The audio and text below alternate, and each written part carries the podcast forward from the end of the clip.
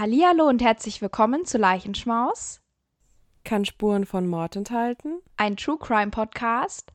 Von Alex und Paula. Wuhu! Yeah! Dritter Versuch. ja, wir haben heute den 20.06. Bei mir ist sehr heiß. Ist bei dir auch so heiß? Ja, übertrieben. Das ist Ja. richtig schlimm. Äh, ultra. Ich sitze ja auch im ähm, abgedunkelten Zimmer mit Licht an. Ich weiß, das soll man nicht machen, aber sonst könnte ich es hier gerade nicht aushalten, weil ich nehme ja immer im Schlafzimmer auf und ich finde es sehr Mhm. unangenehm, wenn man dann nachts in so einer richtig krassen Hitze schlafen muss. Ja, verstehe ich. Wir haben leider keine Rollos und keine Vorhänge im Schlafzimmer. Und das ist der einzige Raum, in dem ich aufnehmen kann. Das ist echt schlimm. Das ist auch echt nice zum Schlafen, nicht? äh, ja, wir sind ja immer noch im Juni und im Juni haben wir ja Fälle zum Thema Queerness. Also wird das auch heute wieder Thema sein. Für alle, die jetzt nicht mehr wissen, was queer ist, das ist ein, ein anderer Begriff, den man verwenden kann, eben für Mitglieder. Mitglieder klingt so falsch, für, äh, für Leute, die Teil der LGBTQIA-Plus-Community sind. Und es umfasst eben jeden. Und der Begriff ist ein bisschen einfacher, deswegen benutzen wir den jetzt. Auf jeden Fall habe ich heute einen ganz anderen Fall als Alex. Und ich bin sehr gespannt, was eure Meinung dazu ist und auch was Alex' Meinung dazu ist. Weil äh, es geht um ganz weirdes, aber wichtiges Thema. Und deswegen würde ich auch tatsächlich gleich anfangen, wenn es dich nicht stört. Nö. Im heutigen Fall geht es bei mir um ein sehr wichtiges Urteil der US-amerikanischen Geschichte und um den Mord an einer jungen Frau. Mercedes Williamson wird 1997 in Alabama geboren. Sie merkt schon sehr früh, dass das ihr zugeordnete männliche Geschlecht nicht das ist, mit dem sie sich identifizieren kann. Mit 14 Jahren beginnt sie dann ihre Transition. Das bedeutet, dass sie sich eben von dem ihr zugeschriebenen Geschlecht hin zu dem Geschlecht, mit dem sie sich identifiziert, verändert. Und es sieht bei jedem Menschen anders aus, diese Transition. Sie wird von einem Teil ihrer Familie zumindest größtenteils unterstützt.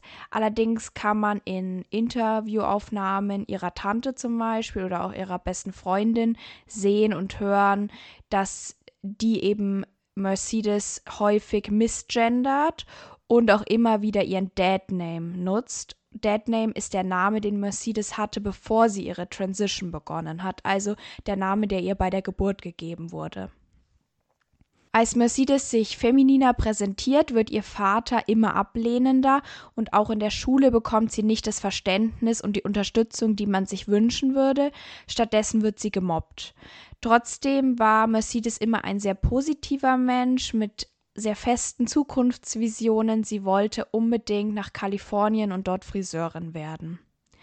Aufgrund der schwierigen Beziehung mit ihrem Vater und der schulischen Situation zieht sie dann zu ihrer Freundin in einen Trailer nach George County in Mississippi. Ich vermute, da muss sie so 16 gewesen sein, das konnte ich aber nicht genau rausfinden. Und ich bin mir auch nicht zu 100% sicher, dass dieser Trailer direkt in George County steht, aber ich gehe davon aus, weil der Rest des Falls spielt auch in diesem County das Leben in George County ist so weit entfernt vom American Dream, wie man sich's nur vorstellen kann. Hier leben circa 24.700 Menschen. Die Bevölkerungsdichte ist sehr niedrig und so wirkt das County eher ländlich. Der Großteil der Menschen ist weiß und die Bevölkerung ist sehr christlich und konservativ geprägt. Es gibt sehr viele Abtreibungsgegner in dem County. Wie in ganz Mississippi sind die Republikaner die stärkere Kraft bei den Wahlen. Dort befinden wir uns auch am 2. Juni 2015. Bobby Vellum ruft an diesem Tag bei der County Police an. Er meldet einen Mord. Den Mord, den sein Sohn begangen haben soll. Die Polizei ist sich nicht ganz sicher, was sie von dem Anruf halten sollen, weil Bobby ihnen auch gar keine Details geben kann. Trotzdem machen sich die Polizisten auf den Weg zum Grundstück der Familie Wellham. Die Ermittler durchsuchen das Grundstück und der leitende Ermittler findet eine verstümmelte Leiche, die halbherzig versteckt wurde. Der Verwesungsprozess ist weit fortgeschritten, was an den hohen Temperaturen zu dieser Zeit liegt, und das Gesicht der Leiche kann deshalb nicht mehr zur Identifikation verwendet werden. Tatsächlich wird die Identifikation für die Gerichtsmedizin auch nicht sehr einfach. Vor ihnen liegt eine Person mit einem sehr weiblichen Aussehen und Auftreten, aber die Person hat einen Penis. Die Mediziner beschreiben das später im Interview als erschreckend. Anscheinend ist in George County auch 2015 die Transgeschlechtlichkeit noch nicht ganz angekommen. Also das Thema wird halt einfach ignoriert und spielt da keine Rolle. Die Ermittler vermuten zu diesem Zeitpunkt dann erstmal, dass der Mord entweder mit Sexwork oder einem Drogendeal zusammenhängt. Das machen sie auch von dem Aussehen der Person abhängig was ein bisschen traurig ist, aber ja sehr häufig im Bereich der Prostitution auch vertreten, anscheinend. Dort, genau. Am gleichen Tag kommt es allerdings noch zu einer Wende in dem Fall. Joshua Wellham, der Sohn von Bobby, kommt auf das Präsidium und gesteht den Mord an seiner Freundin Mercedes Williamson. Und jetzt schicke ich dir mal ein Bild, Alex, von dem Joshua. Und dann beschreib mir mal, wie du den, also was du siehst und wie du, wie du denkst, dass das, dass der, also was er für ein Mensch ist. Also, das ist ein, naja, ein weißer Mann, der hat kurze Haare, hat verschiedene Tattoos, die auch irgendwie. Beschreib erstmal überhaupt, was du siehst. Also, äh, warum, wo kannst du die Tattoos sehen? Also am Arm und auf der Brust. Ja, also ist ein oberkörperfreies Foto von ihm. Genau, genau. Es ist ein oberkörperfreies Bild. Und ja, also jetzt so auf dem Bild wirkt er schon ein bisschen. Äh, wie soll ich das erklären? Also auf jeden Fall wie ein weißer Mann, der ähm, nicht so offen ist, also finde ich. Okay. Ich weiß jetzt aber nicht, ob das daran liegt, dass er auch nicht wirklich lächelt oder so. Ja, ja, kann sein. Ich finde, er sieht ein bisschen aus wie ein Macho da. So wie so ja. jemand, den du auf Tinder siehst oder auf jeglicher anderer Dating-App und dir denkst, oh, irgendwie. Ja, weird. genau. Also sieht, ja, ich finde, ja, also ich finde, er sieht aus wie ein ja, wie ein Macho, hast du eigentlich recht. Also wie jemand, der halt auch vielleicht eher äh, auf Frauen steht und ja, also also heterosexuell. Wäre jetzt tatsächlich genau heterosexuell. Mhm.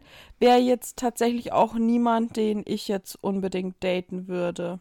So. Vom ersten Blick, ja, würde ich, würde ich, ja. äh, wäre ich, also bin ich ähnlicher Meinung. Ich würde jetzt, also, sagen wir es mal so, wenn man gar nicht zum Daten übergeht, ich würde jetzt nicht boah, nach rechts swipen? Ist das, wenn man jemanden mag? Ich glaube, ich weiß es auch nicht genau.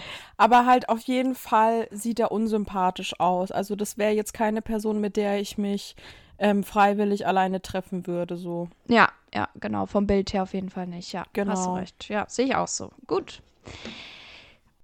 Ich erzähle mal ein bisschen was zu Joshua. Also Joshua ist 2015 28 Jahre alt.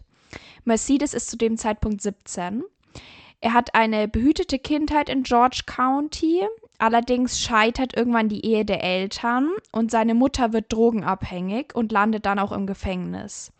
Sein Vater ist daraufhin seine wichtigste Bezugsperson und er legt auch mit 28 Jahren noch einen sehr großen Wert auf die Meinung seines Vaters. Und das ist vermutlich auch der Grund, wieso er zur Polizei gegangen ist, weil er weil sein Vater ihm gesagt hat, er soll gehen. Am gleichen Tag wird er noch von den Beamten befragt und Joshua erzählt, dass sich die beiden über Facebook kennengelernt haben, sie sich dann das erste Mal auf einer Party getroffen haben und Mercedes hat sich etwas weiter weg von ihm gesetzt Und daraufhin hat er ihr getextet, weil er sie eben gerne so neben sich haben wollte. Und er war sich halt sehr sicher, dass sie einfach eine schüchterne junge Frau ist und verliebt sich extrem schnell in Mercedes und übernachtet auch häufig bei ihr im Trailer.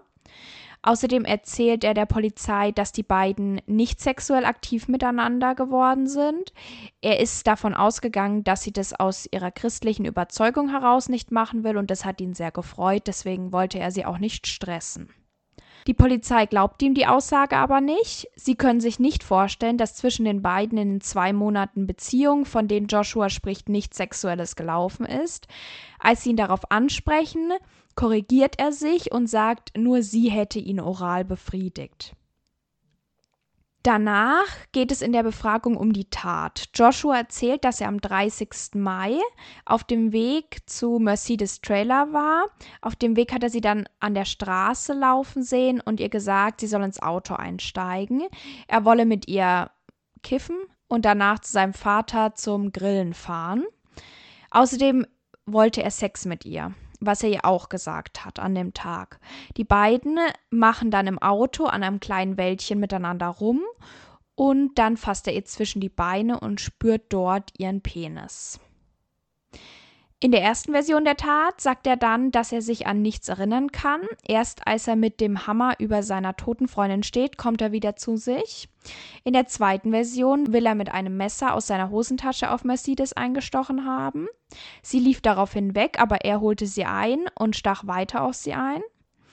In der dritten Version sagt er, dass er sie vor dem Messerangriff auch noch getasert hat.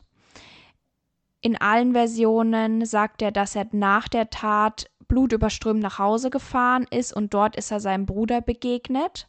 Und der hat es eben dem Vater erzählt, der dann paar Tage später die Polizei gerufen hat. Also der Bruder musste es, hat es nicht direkt an dem Tag dem Vater erzählt, sondern erst später.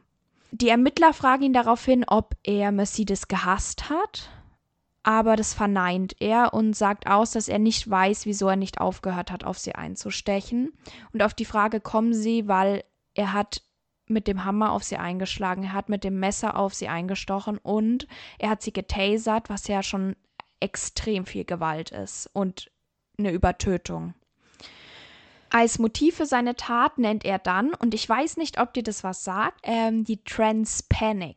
Trans Panic wird auch Penis Panic genannt und es handelt sich bei der Trans Panic Defense um eine Abwandlung der Gay Panic Defense aus dem letzten Jahrhundert.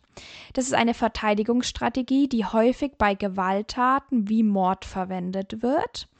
Die angeklagte Person behauptet im Fall der Trans-Panic Defense, dass sie nicht wusste, dass es sich um eine Transperson handelt und keinen Kontakt zu einer Transperson wollte und deshalb in einen Zustand gewaltsamen Wahnsinns verfallen ist, also eine Art psychotischer Zustand, der von großer Gewalt gekennzeichnet ist.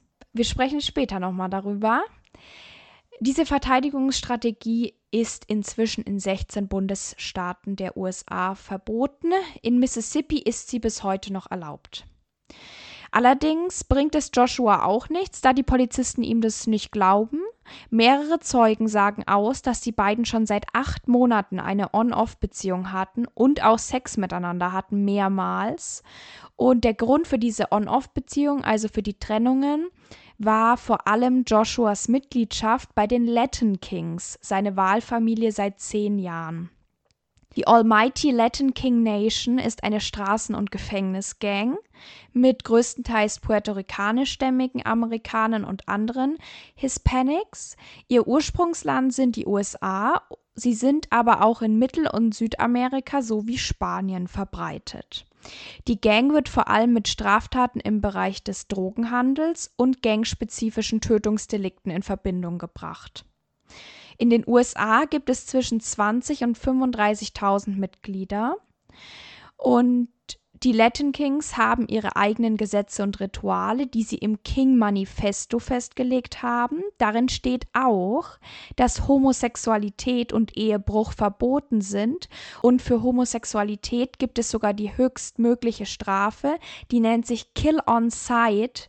Das bedeutet die sofortige Tötung des Mitglieds. Die Trennungen der beiden gingen zu einem Teil von Mercedes aus, dass sie die Mitgliedschaft nicht gut fand, was logisch ist, wenn du eine Transperson bist, dann kannst du so Regeln und so weirdes Zeug schon mal aus Prinzip eigentlich nicht gut finden. Allerdings gingen die auch von Joshua aus, denn in der Gang kursierten Gerüchte über Mercedes. Er wurde mehrmals darauf angesprochen, ob es sein kann, dass Mercedes nicht doch ein Mann sei. Er entgegnete daraufhin, dass sie eine hormonelle Störung hätte und deshalb ein teilweise männliches Aussehen. Vor allem war das der Adamsapfel, der den anderen wohl aufgefallen ist. Den Ermittlern sagt er, dass der Mord aber nichts mit den Latin Kings zu tun hätte. Und im Juli 2016 wird er dann wegen Mord ersten Grades vor Gericht gestellt. Er gesteht, beruft sich allerdings nicht auf die Trans Panic Defense, was seltsam ist. Ich erkläre jetzt warum. Durch sein Geständnis und der Zustimmung der Anklage kommt es nicht zu einem Prozess und er wird zu lebenslanger Haftstrafe verurteilt. Das geht nicht anders, wenn jemand gesteht bei Mord ersten Grades, dann ist es automatisch direkt eine lebenslange Haft, wenn du nicht erst vor Gericht ziehst. Mit der Trans Panic Defense, wenn er vor Gericht gezogen wäre, hätte er das eventuell vermeiden können dann hätte es zu einer Verurteilung kommen können, die nicht Mord ersten Grades gewesen wäre. Allerdings hätten dann eben auch alle Beweise vor Gericht gezeigt werden müssen und wären für die Öffentlichkeit zugänglich gewesen. Und darunter wäre auch sein Handy gewesen. Und auf seinem Handy hat man extrem viele pornografische Inhalte gefunden, die das männliche Geschlechtsteil zeigen.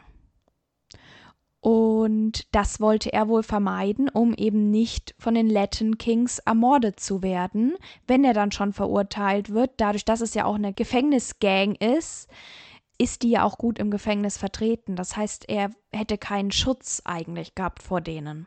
Und nach seiner Verurteilung wird er dann erneut angeklagt diesmal von der Bundesstaatsanwaltschaft. Die Grundlage hierfür bildet der Hate Crimes Act von 2009, der als Schutz vor und der Verfolgung von Hassverbrechen dient. Dabei geht es um den Schutz vor Gewalttaten gegen Rasse, Religion, Behinderung, sexuelle Orientierung, Ethnizität, Geschlecht und Geschlechtsidentität. Das steht so im Englischen, das habe ich einfach übersetzt. Joshua Wellham wird also vorgeworfen, sich eines solchen Hassverbrechens schuldig gemacht zu haben. Und er geht daraufhin auf ein Agreement, ein Deal ein und gesteht auch alles. Er gesteht, dass er eine einvernehmliche Beziehung zu Mercedes hatte und dass die beiden es geheim hielten. Er trennte sich von ihr, aber da war es schon zu spät. Ein Gangmitglied wusste von ihrer Transidentität und daraufhin beschloss er, die 17-Jährige zu töten. Er lockte sie unter falschen Vorwänden in sein Auto, taserte sie, stach auf sie ein und erschlug sie dann. Joshua gibt zu, sie aufgrund ihrer Transidentität ermordet zu haben. Er ist der Erste, der in den USA nach dem Shepard-Bird-Gesetz aufgrund eines Hassverbrechens an einer Transfrau beziehungsweise überhaupt eines Hassverbrechens an einem an einer Transperson verurteilt wurde. Das Shepard-Bird-Gesetz ist ein Gesetz, das nach Matthew Shepard und James Bird Jr. benannt wurde. Die beiden wurden im Jahr 1998 aus Hass ermordet. Bird wurde von drei Rassisten in Texas an ihren Geländewagen gebunden und zu Tode geschleift, weil er schwarz war und Shepard wurde wegen seiner Homosexualität im Alter von 21 Jahren von zwei Männern in Wyoming verprügelt und auf einem Feld sterbend zurückgelassen. Diese Erweiterung des Hate Crimes Act von 2009 ist besonders wichtig, da nun eben nicht mehr nur Straftaten, die während einer staatlich geschützten Aktivität wie zum Beispiel dem Wählen stattfinden, darunter fallen. Außerdem wurden erst zu diesem Zeitpunkt Geschlecht und Geschlechtsidentität, sexuelle Orientierung und Behinderung mit in diesen Hate Crimes Act mit aufgenommen. Das Shepard-Bird-Gesetz ist sehr wichtig, da lokale Behörden teilweise immer noch nicht gegen diese Hassverbrechen als Hassverbrechen vorgehen und der Staat bzw. das FBI so eine Chance hat, in diesen Bereichen trotzdem zu ermitteln. Der Hate Crimes Act ist nicht ausentwickelt. Auch heute gibt es noch Veränderungen. 2021 wurde zum Beispiel ein größeres Augenmerk auch auf Straftaten im Internet gelegt. Und mit dieser Verurteilung nach dem Shepard-Bird-Gesetz meine ich eben dieses, diese Besonderheit, also in der US-amerikanischen Geschichte. Und das ist wirklich sehr krass und auch wichtig, weil man muss sich mal überlegen, die, nach denen das Gesetz benannt wurde, die sind 1998 umgebracht worden. Und das erste Mal, dass dann jemand, also dass es in Kraft getreten ist, war 2009 und verurteilt wurde erst 2016. Und es ist ja nicht das erste Hassverbrechen gegen Transpersonen. Und das war mein Fall mit vielen Informationen und ein bisschen Twists. Und jetzt würde ich gerne deine Meinung dazu hören und mal deine Theorie, warum er sie umgebracht hat. Was dein Gedanke dazu ist. Ich könnte mir vorstellen, dass es so eine Mischung aus Hass und den eigenen Gefühlen war, weil, also ich weiß es ja natürlich nicht, ne?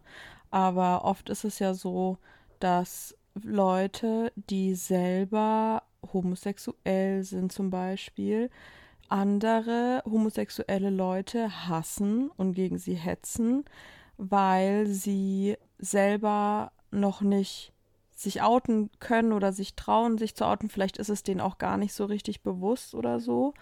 Und ich könnte mir vorstellen, dass es halt eine Mischung aus, aus beidem war. Weißt du, was ich meine? Ja, das kann ich mir auch vorstellen. Ich muss aber ehrlich sagen, dass, auch wenn es jetzt nicht zu 100% geklärt ist, aber dass ich fest davon ausgehe, dass er sie aufgrund seiner Mitgliedschaft zu den Latin Kings umgebracht hat, mhm. weil ihm war klar, wenn er sie nicht umbringt, selbst wenn er sie umbringt, ist er, steht er ja noch in Gefahr, aber wenn er die Beziehung weiter aufrechterhält, dann kann es sehr gut sein, dass er umgebracht wird von denen, weil es eben in der ihrem Regelwerk steht mhm. und weil ja bekannt war oder rauskam, dass sie eine Transfrau ist.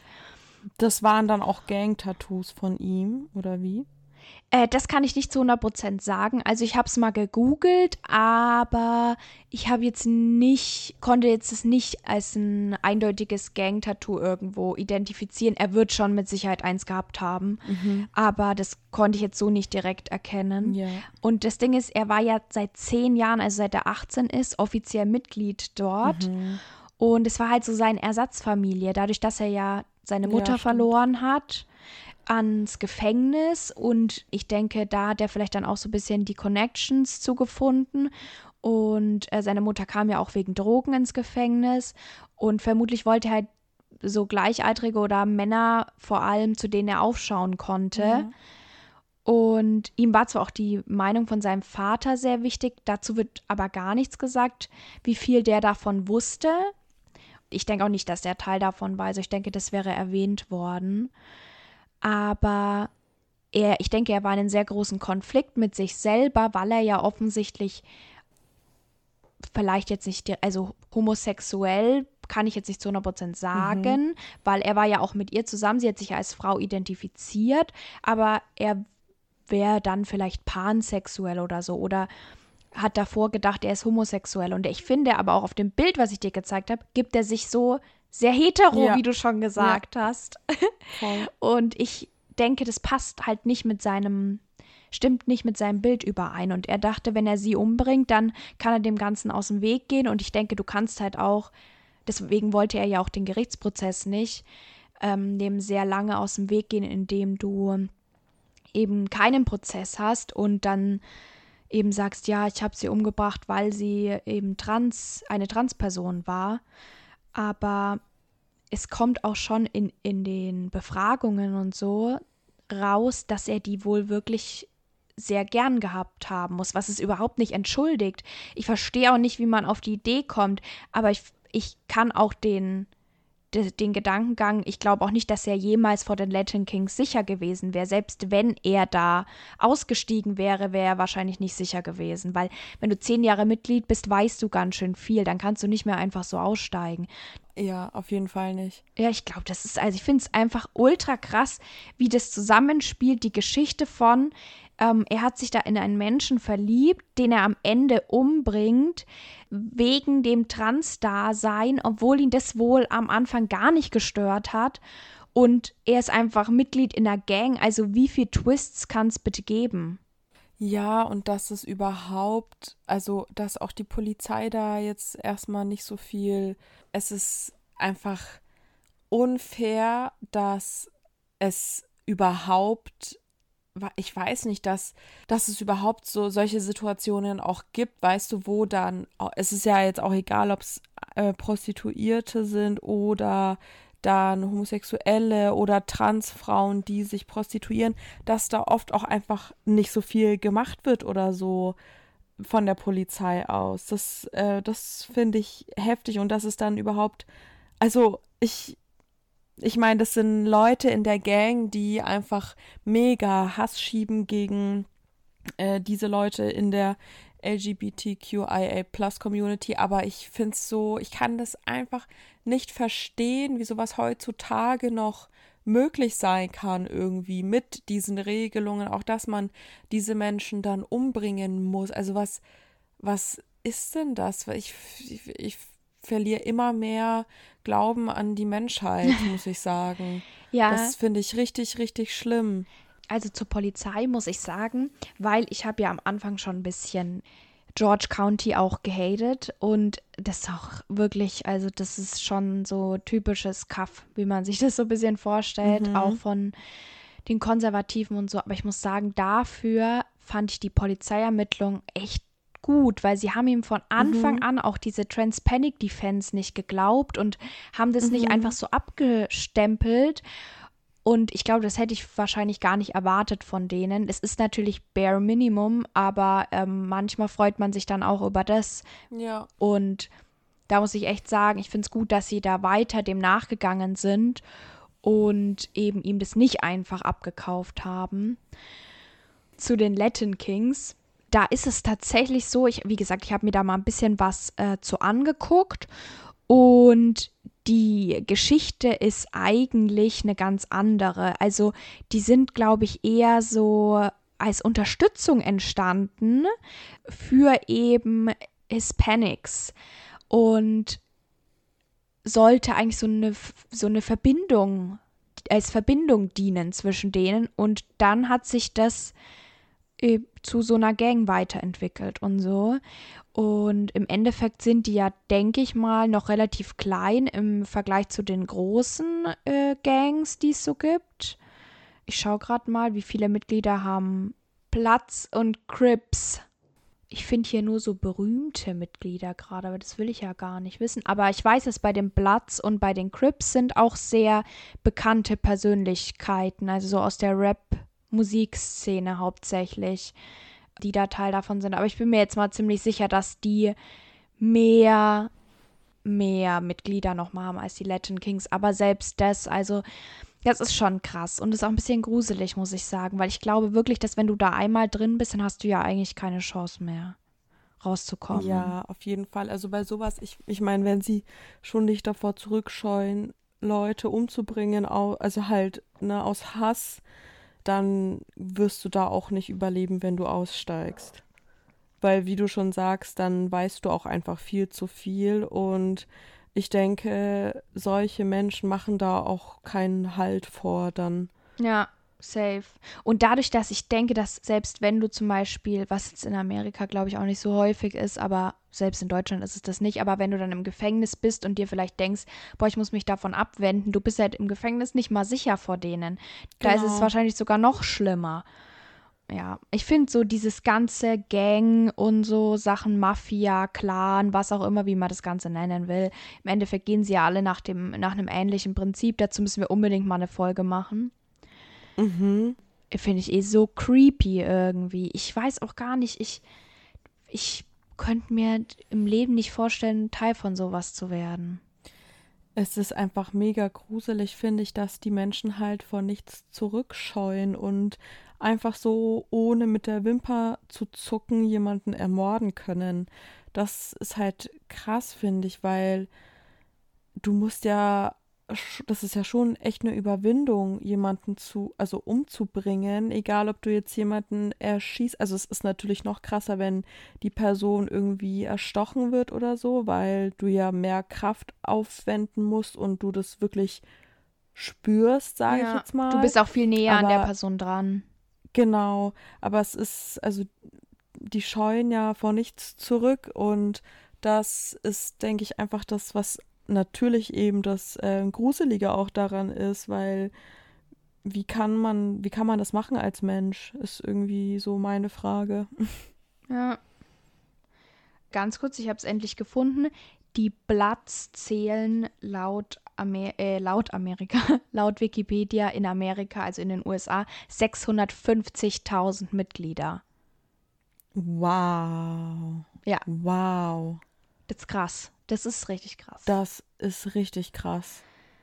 Ja, aber zu dem, was du gerade gesagt hast, ich finde es auch so, so, ich glaube halt, dass sich das viel daraus entwickelt, wenn man jetzt bei den Latin Kings sagt, die waren mal da, um eigentlich so sozialarbeitermäßig, wir machen eine Verbindung füreinander auf, keine Ahnung von wem das war, aber dass sowas ja häufig auch in Vierteln passiert, die eh schon von Gewalt geprägt sind oder eben von krasser Benachteiligung und dass dann in Amerika noch mal mehr, die, die, dass man da zu einer Waffe greift, passiert ja viel schneller. Also kannst ja als Kind schon eine Waffe haben.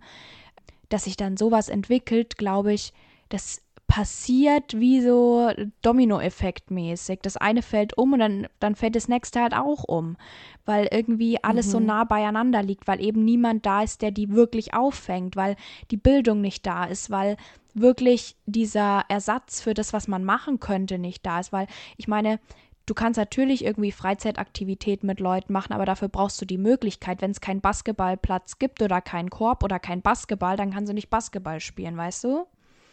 Ja. Und wenn es aber überall Waffen gibt und eh viel Gewalt und es total normal ist, dann passiert es, glaube ich, viel, viel schneller, als man sich das vorstellen kann.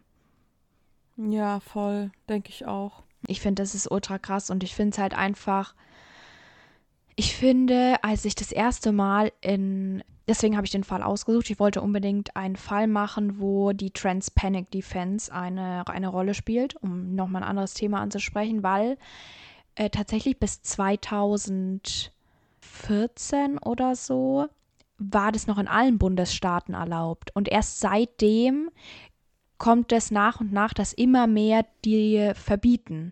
Junge. Wo ich mir denke, es ist doch wissenschaftlich bewiesen, dass meistens bei, bei also bei der Penis Panic Defense, deswegen wird es auch so genannt, also bei Penissen verwendet. Und es ist auch wissenschaftlich, soweit ich weiß, bewiesen, also habe ich auch nachgelesen, dass es dazu wirklich wissenschaftliche Meinungen und ähm, Studien und sowas gibt, dass einfach Penisse einen in dem Fall nicht so erschrecken können, dass man plötzlich einen psychotischen Anfall mit Gewaltausbruch bekommt. Ja, ich, also ich wollte auch gerade sagen, weil du kannst mir doch jetzt nicht erklären, dass jemand einen Menschen umbringt, nur weil er sich erschreckt, weil da auf einmal ein Penis ist. Ja. Also da kannst du doch genauso bei einer Frau, die ihre Brüste, Brüste hochpusht und sie größer darstellt, die kannst du doch auch nicht einfach umbringen, wenn sie dann keine, also halt wenig Brust hat, als sie wirklich darstellt. Das geht doch nicht. Also, was passiert in dem Moment mit den Menschen? Was macht die Menschen so sauer? Das, also, das ist doch nicht normal. Das kann man doch nicht als Rechtfertigung nehmen. Und ich finde es richtig schockierend, dass es so lange erlaubt war quasi oder halt als Rechtfertigung genommen wurde. Das geht doch nicht. Also was, dass jeder normale Mensch müsste wissen, dass das keine Rechtfertigung ist. Ja, und das Ding ist einfach, dass ich nicht verstehen kann, wie man das heutzutage noch als, als gültiges, gültige Verteidigungsmethode nutzen kann und wie Leute dann vor Gericht sagen, ja, das ist für mich äh, logisch. Also das kann ich nachvollziehen, weil also dann könnte ich ja ständig, wenn ich mich vor irgendwas erschrecken würde, was ich nicht erwartet habe, könnte ich ja in psychotische Anfälle verfallen. Also, das ist ja so, also ich verstehe da gar nicht, gar, ich verstehe gar nicht, wer da, also wie man auf die Idee kommt. Das war wohl mal ein Verteidiger, der das gesagt hat, tatsächlich im letzten Jahrhundert. Ganz schlimm. Aber es ist einfach so, so nicht glaubhaft. Also ich würde niemandem, der das sagt, würde ich das abkaufen. Weil das, also die Aussage alleine und bei ihm auch nochmal mit dem, wenn man sich acht Monate gedatet hat, selbst wenn sie keinen Sex gehabt hätten, kann ich mir nicht vorstellen, dass, dass Mercedes nie was dazu sagt. Weil wenn du dir eine Zukunft oder eben längerfristig was mit jemandem vorstellst, Mhm. dann sprichst du doch darüber. Also ehrlich, ich finde das, ich finde das ist wirklich das Dümmste, was ich gehört habe jemals, ohne Scheiß. Ich finde, das geht gar nicht. Das, also, Ja. Und das, das Ding ist Also ja, ich dass die bin- Gay Panic Defense, also dass man ähm, von einem schwulen Mann hauptsächlich eben angefasst würde, dass der sich an einen ranmachen würde oder was weiß ich, das ist ja noch, also die wird noch viel häufiger verwendet. Das ist auch das, der Ursprung eben. Ich mir auch denke, also ich bin noch nie, also selbst wenn ich von einem, wenn ich von einem Mann, einem heterosexuellen Mann angemacht werde, verfalle ich ja auch nicht in psychotische Panik äh, oder Aggression. Und ähm, das müsste ja dann eigentlich für jeden, also dann müssten ja auch ähm, Lesben das ständig bei Männern haben. Also das müsste es ja für jeden gelten. Genau, ich wollte nämlich gerade sagen, weil dann sollten ja homosexuelle Leute das genauso bei heterosexuellen Menschen anwenden dürfen. Genau. Aber wenn das dann passiert, dann sind die homosexuellen Leute, die dann am Ende wahrscheinlich noch dafür bestraft werden. Und das, also das, das macht mich richtig wütend. Das finde ich echt, also dass das auch immer noch als Rechtfertigung teilweise genutzt wird, finde ich echt krass. Also daran merkt man, finde ich, wie weit die Gesellschaft einfach noch zurückliegt. Ja, und in Deutschland würde das auch nicht gehen, zum Beispiel. Also da brauchst du mit sowas gar nicht erst ankommen. Und für, ich muss auch sagen, Ja. dass das für mich auch gleich so ein Zeichen dafür ist, dass da jemand trans oder homo, also homofeindlich, homophob ist. Genau. Auf jeden Fall. Auf jeden Fall. Das ist ja, wer sowas sagt, der da, also da könnte ich da gar nicht drauf antworten. Ne? So, ich kann mir gar nicht vorstellen, wie das ist, wenn, da, wenn in Amerika sowas, oder in den USA halt sowas häufiger passiert. Wie kann denn die Polizei da sitzen und noch weiter mit der Person reden? Ich würde meinen Kopf auf den Tisch schlagen. Ja, ich denke halt auch, dass viele trotzdem dann auch derselben Meinung sind. Vor allem halt auch in so Regionen vom äh, Bible Belt oder so, wo die dann eh alle nochmal extrem religiös sind. Ja. Da teilen die alle dieselbe Meinung, schätze ich mal. Ja. Einfach ganz, ganz schlimm. Aber ich finde es sehr, sehr wichtig, auch wenn es eben erst 2016 war, dass, ähm, dass er auch nochmal wegen dem Hassverbrechen verurteilt wurde. Also, dass es ja noch eine extra Verurteilung gab und dass er seine Mhm. lebenslange Haftstrafe absitzen muss, die übrigens auch in Amerika nicht, nicht bedeutet, man ist für immer weggesperrt. Ich wollte es nur noch mal kurz erwähnen. Mhm. Es ist auch eine Mindestzeit und man kann auch Bewährung stellen. Nicht immer, aber das gibt's. Aber ich finde es sehr wichtig, dass es diese Verurteilung gab, dass die Bundesstaatsanwaltschaft sich gesagt hat, wir müssen dagegen vorgehen, wir müssen hier auch nochmal zeigen, dass wir sowas nicht zulassen. Also so Hassverbrechen aufgrund von einer Geschlechtsidentität nicht einfach sein lassen, sondern dass wir diese Person anklagen und damit nochmal so ein Statement gesetzt haben. Weil man hätte es ja auch dabei Ja. belassen können. Man hätte ja auch sagen können, ja, die haben ihn ja schon verurteilt. Aber es war wichtig, ihn nochmal zu verurteilen. Weil was er begangen hat, war ein Hassverbrechen. Das finde ich auch in Voll. Deutschland wichtig, wenn jemand zum Beispiel eine politische Straftat, so ist es ja bei uns immer eingeteilt, in politische Straftaten und da gibt es dann eben auch Straftaten, die ja gegen Geschlechtsidentität oder sexuelle Orientierung gehen. Und auch da finde ich es wichtig, dass die Person dann deswegen verurteilt wird und nicht einfach wegen Mord oder wegen einer Gewalttat, sondern wirklich, weil sie das begangen hat aus dem Grund. So wie jemand dafür verurteilt werden sollte, dass er ein Femizid begangen hat und nicht einfach nur Mord, weil das ist was anderes. Der Hintergrund ist einfach was anderes so, wenn du das aus Hass gegenüber dieser Gruppe machst. Mein Fall war an sich nicht lange, aber ich finde, es war so ein krasses Thema und man konnte jetzt so viel drüber sprechen. Und ja, ultra, ultra krass. Der Ja, wird mir lange im voll. Kopf bleiben. Auf jeden Fall. Ganz, ganz arg. Ja, und ich würde sagen, wir machen mal einen harten Cut, oder was hältst du davon? Ja, finde ich gut. Und dann kommen wir zu unseren Empfehlungen. Mhm. Dritt. Möchtest du anfangen? Ja, kann ich gern machen. Also meine Empfehlung ist heute mal was, also hat ist auch eine Serie, aber mal ein eine ganz andere Richtung. Und zwar haben mein Freund und ich einen Anime angefangen. Und eigentlich ist es immer nicht so mein Ding gewesen, aber ich muss sagen, seit wir das angeguckt haben, habe ich mir meine Meinung da echt schon ein bisschen geändert. Und zwar heißt die, dieser Anime Vinland Saga. Und es ist eine Serie, also halt eine Anime-Serie dazu, genau. Und das kombiniert eine fiktive Geschichte mit echten Geschehnissen aus der Wikinger-Ära. Und das ist sau interessant, ohne Scheiß. Richtig, richtig gut gemacht. Da geht es um einen krassen Wikinger, der äh, auch einen Sohn hat und Kinder und der wird eingezogen in den Krieg, weil er eigentlich äh, Deserteur ist. Und der Sohn schleicht sich mit auf diese, dieses Abenteuer quasi.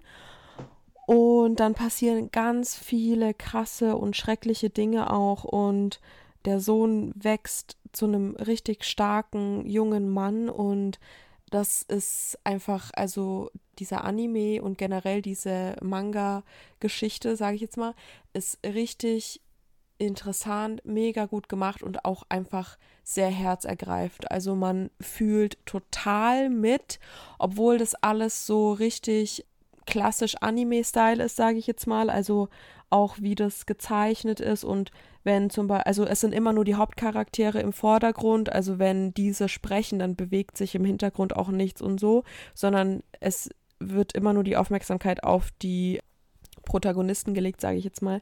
Und es ist richtig, richtig gut einfach. Ich bin total überrascht, dass mir das so gefallen hat. Aber mega interessant, auch mit dem, äh, mit dieser, mit der Geschichte, mit dem Wikinger-Tum und so richtig krass gemacht einfach. Und ja, es Wo ist kann auf man jeden die Fall gucken? auf Netflix kann man Ah. das anschauen. Lohnt sich auf jeden Fall. Finde das mal cool, weil es eine andere, mal eine andere Empfehlung. Sowas hatten wir noch Ja. nie. Genau. Ja, doch. ist Danke. Schön, klingt gut. Meine Empfehlung ist auch eine Serie. Und zwar eine Serie, die auf Disney Plus zu finden ist. Und die heißt Abbott Elementary. Ich glaube, ich habe es noch nicht empfohlen, oder? Es wäre peinlich. Ich glaube nicht. Gut. Und es ist eine Mockumentary, also das ist so im Doku-Style gedreht, ist aber keine und ist eigentlich Comedy. Und da geht es um eine Grundschule in den USA und um die Lehrer, die dort arbeiten. Und die sind alle halt ein bisschen anders von dem, wie sie unterrichten. Und es wird halt eben auf jeden Mal so ein, so ein Augenmerk gelegt und dann, wie sie auch zusammenarbeiten oder wie es eben Probleme gibt. Und es geht viel in dem Comedy-Ding auch darum, dass sie Sachen mal anders lösen müssen, weil sie eben keine reiche Privatschule sind, sondern eine staatliche Schule und eigentlich überhaupt kein Geld haben. So. Und dann geht es auch um die Beziehungen zwischen den Lehrern und auch sehr viel um die Direktorin, die überhaupt keine Ahnung von nichts hat und ständig irgendwie Scheiße macht. Also in einer Folge verkauft sie so Augenpads und die lagert sie alle in der Schule und lässt die auch von Schülern verpacken und sowas. und ähm, sie hat keine Ahnung, sie könnte auch nicht unterrichten, also sie, sie war auch nie Lehrerin und sie hat sich mehr oder weniger in die Position reingeschlichen. Also die Hauptperson ist so ein bisschen so eine Streberin und die will immer alles richtig machen und dann geht halt eben doch was schief und so. Dann holt sie sich die Hilfe von den anderen und in manchen Situationen ist es einfach eine total süße Serie, auch mit dem Umgang mit den Kindern, die die dann immer haben. Und in manchen ist es einfach echt lustig und ich habe die richtig durchgesuchtet. Es gibt zwei Staffeln, allerdings ist auf Disney nur die Hälfte von der zweiten Staffel draußen. Also da kommen irgendwann nochmal die anderen Folgen.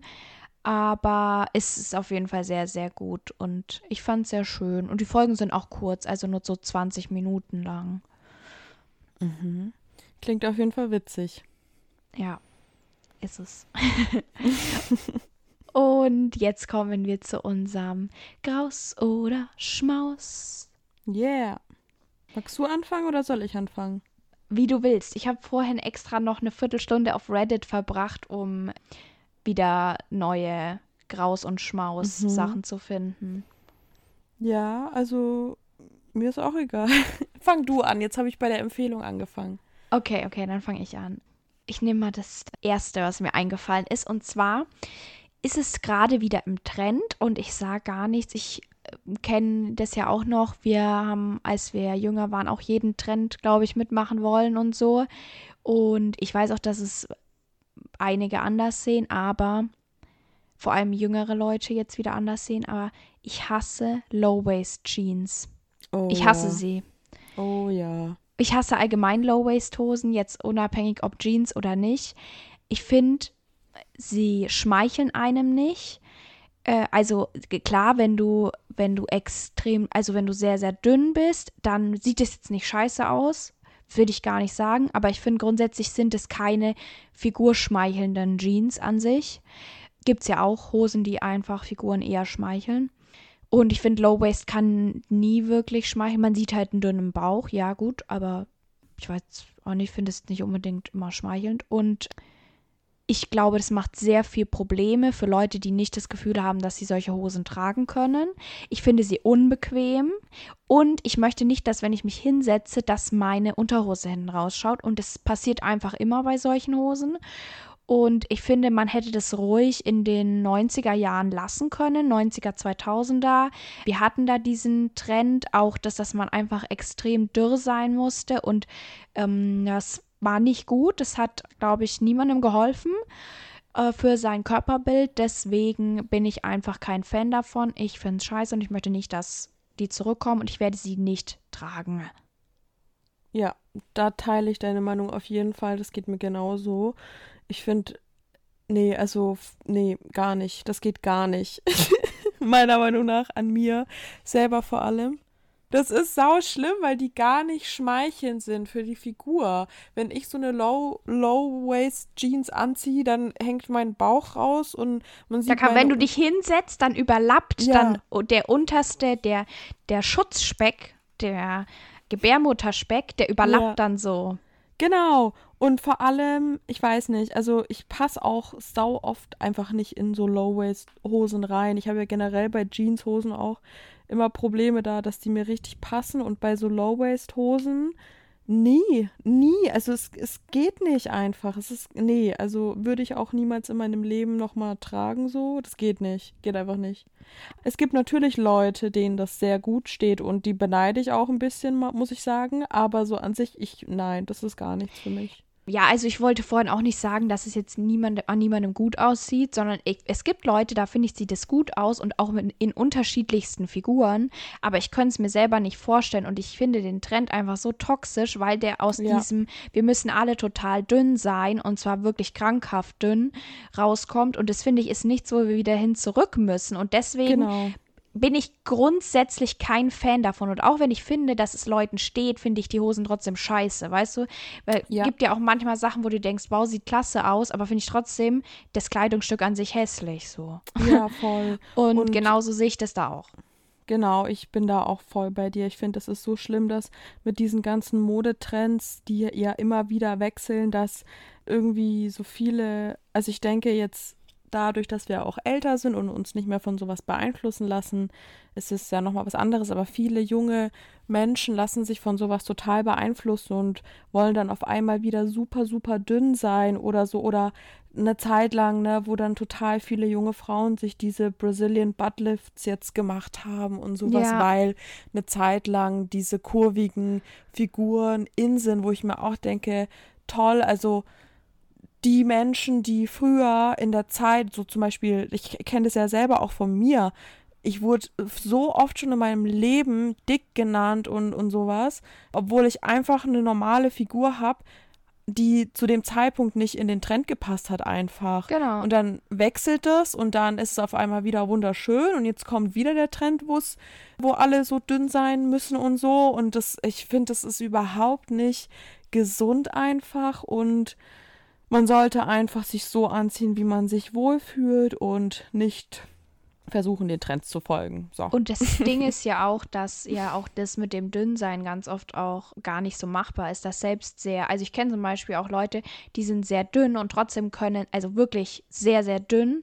Trotzdem ziehen sie immer obwohl du vom, vom Aussehen her denken würdest, sie tragen zum Beispiel Kleidergröße 32, tragen sie 38, weil dir der Knochenbau so ist, an manchen ja. Stellen, zum Beispiel an der Hüfte, dass sie gar nicht in eine andere Hose reinpassen, obwohl sie wirklich extrem dünn sind. Und ja. dadurch dann das Ding, den Gedanken bekommen, sie sind nicht dünn genug, weil sie passen ja nicht in eine 32, aber du kannst ja nicht zaubern. Also ich, du kannst ja nicht Voll. das so verändern. Also es geht halt nicht. Das ist ganz schlimm, ey. Ganz und schlimm. Ich, ich finde eben, dass dieser Trend das ultra krass fördert. Und deswegen beneide ich jetzt, also ich beneide niemanden, der eine Low-Waist-Jeans an, anzieht an sich, aber ich beneide Menschen, also die, denen es egal ist, was die anderen sagen dann, weil genau. ich würde die allein schon aus dem Grund nicht tragen, dass auch wenn ich weiß, dass ich dünn bin, ich halt trotzdem ähm, so Bauchrollen habe, wie, wie es ganz normal ist, weil ich habe halt da auch Haut und wenn ich mich hinsetze, dann voll. überlappt das und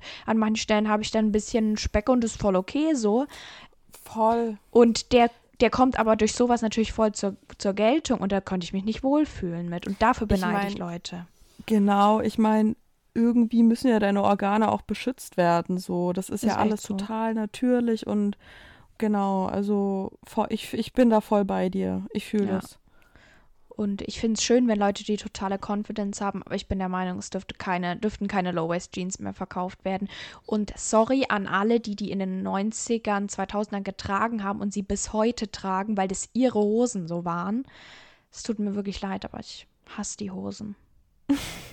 ich hasse sie ich einfach. Würde ich auch, also nee, ich kaufe mir das auf jeden Fall auch nicht. Das das geht nicht, nee. Ich bin für immer High-Waist Girly. Ich auch, ich auch. Da ist alles drinnen. Im Winter ist dir nicht kalt, weil es schützt mhm. schön die Nieren hinten. Ja.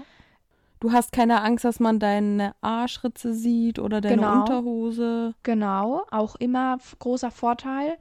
Und du kannst immer noch Crop Tops und so tragen. Kannst ein bisschen ja. Bauch zeigen, wenn du willst. Aber du musst ja nicht, also ich entblöße halt da nicht alles. Das ist irgendwie, ja, ich bin auch großer High-Waist-Fan. Ja, ich auch. Da denke ich, werden wir auch an zwei, zwei Lager. So, es gibt halt auch ja. Low-Waist-Fans, die keine, kein High-Waist mögen. Ihr dürft es alles machen, wie ihr wollt. Wie gesagt, genau. das ist nur unsere, einfach unser so, Schmaus und euch, Graus. Genau, einfach so, wie ihr euch wohlfühlt. Ja. Das ist das Wichtigste. So ist es. Weil äh, Kleidung soll auch da sein, um sich wohlzufühlen. Vor allem. Auch wenn sie schön genau. sein soll, muss man sich immer wohlfühlen. Ja. Unbequem nicht, geht gar nicht. Nicht die Kleidung muss. Nee, warte, wie war der Spruch? Ja, nicht du musst in die Kleidung passen, sondern die Kleidung muss dir passen. Genau, das wollte ich sagen. okay. Dann mache ich jetzt einfach mal weiter, oder? Ja, genau. Genau. Also, ich habe so was ähnliches schon mal gesagt als mein Graus. Das ist mir letztens aufgefallen, als ich auf dem Klo saß, weil ich dadurch, also ich bin momentan ja etwas eingeschränkt und muss Danke halt. für die intimen Einblicke. Ja, genau. Ich, ja. ich muss eine Kompresse tragen und habe einfach, also wenn ich auf dem Klo sitze, muss ich die Kompresse festhalten und habe nur eine Hand frei, um mir Klopapier abzumachen. So. Und mir ist aufgefallen, weil ich das dann teilweise versucht habe, nur so die Rolle zu nehmen und die, das Klopapier mit meinem Mund abzureißen, ne? Und da ist mir eingefallen, dass ich, ich habe ja letztens mal erwähnt, dass ich sau eklig finde, so Mikrofaserlappen mit trockenen Händen anzufassen, ne? Mhm. Aber noch schlimmer finde ich es, das Gefühl, wenn du in einen Lappen beißt oder so. Ähm, das, was für mich gerade eher ausschlaggebend ist, dass du wirklich versucht hast, Klopapier mit dem Mund abzureißen. Weil ich will nicht dich. Ich weiß aber, ich will nur ganz gut. Du müsstest also.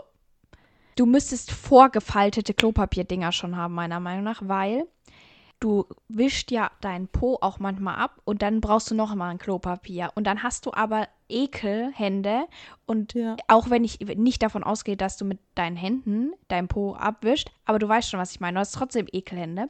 Ja. Und ähm, dann nimmst du das, wo deine Ekelhände dran waren, in den Mund.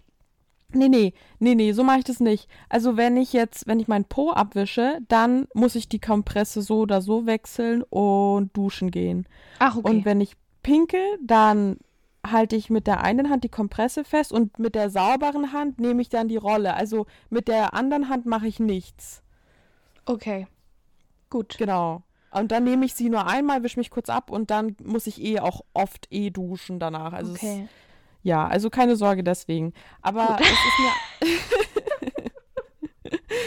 es ist mir einfach aufgefallen, als ich diese Rolle, also als ich das Papier da abgerissen habe, dass ich sau eklig finde, das Gefühl von, also auch einfach Papier an den Zähnen oder dann, also dann ist mir eben eingefallen, dass ich es noch schlimmer finde, so Lappen, also weil kennt ihr das, wenn man so, keine Ahnung, ich war, das ist voll, das ist jetzt sau verrückt, ey, wenn ich das so erkläre. Ich hoffe, ich bin jetzt nicht die Einzige, ne, aber wenn man so mal, keine Ahnung, irgendwie so sein Pulli kurz irgendwie festhalten muss, ne, und man hat keine Hand frei und dann nimmt man so seinen Mund oder so.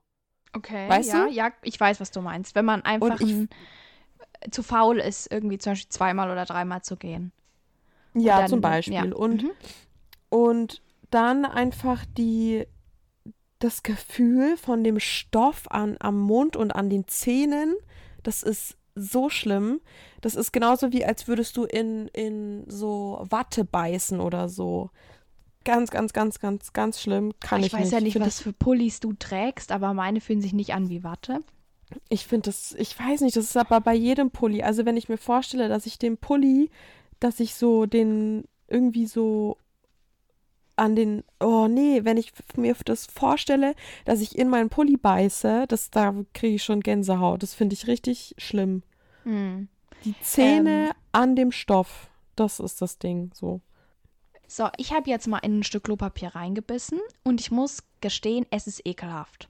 Ja, Weil, aber der, der Grund ist, ich kann es euch gleich mal beschreiben, du beißt drauf und wenn du wieder loslässt, dann babbt es an den Zähnen. Also das ist so, das ist wie so Ja. kurz so fest. ja, ja. Das ist widerlich. Das stimmt. Aber also bei Pullis finde ich es jetzt prinzipiell nicht so schlimm. Es kommt aber auf den Stoff drauf an. Ja. Und so Mikrofasertücher oder so ist auch ein bisschen eklig. Also so manche Materialien im Mund einfach eklig. Manche stören mich jetzt nicht so. Also wenn ich jetzt einen normalen Baumwollpullover kurz im Mund halte, in den, also in den Zähnen, mit den Zähnen festhalte, dann würde es mich jetzt nicht so stören Okay. Wenn es jetzt Wolle oder so wäre, ist es schon was anderes, weil dann ist es ein bisschen, also so eklig. Also so Mhm. faserig, so.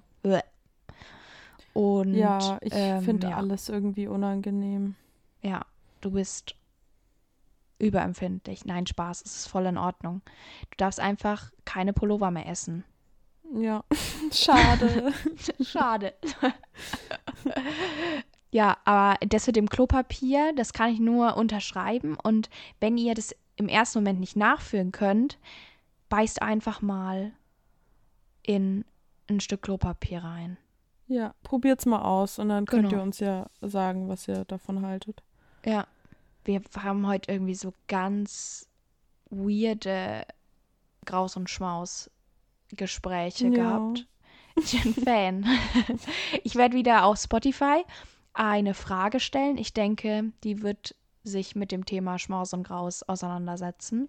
Äh, könnt ihr auch bei der Folge, die noch online ist, könnt ihr gerade sogar noch abstimmen. Bis nächsten Sonntag fällt mir gerade ein. Und das will ich jetzt eigentlich immer bei den Folgen machen, dass man da mal so seine Meinung zu einem Thema bisschen rauslassen kann, ohne groß was schreiben zu müssen. Und natürlich alles anonym. Nice. Jetzt haben wir schon über eine Stunde aufgenommen. Mal gucken, wie lang die Folge am Ende sein wird. Ja, ich mm, bin fertig, sowohl seelisch als auch körperlich. Und deswegen verabschiede ich mich jetzt von euch. Ich wünsche euch einen schönen guten Morgen, guten Mittag, guten Abend. Wenn ihr die Bilder sehen wollt, dann müsst ihr uns auf Instagram folgen, leichenschmauspoddy. Und sagt Tschüss. Ciao.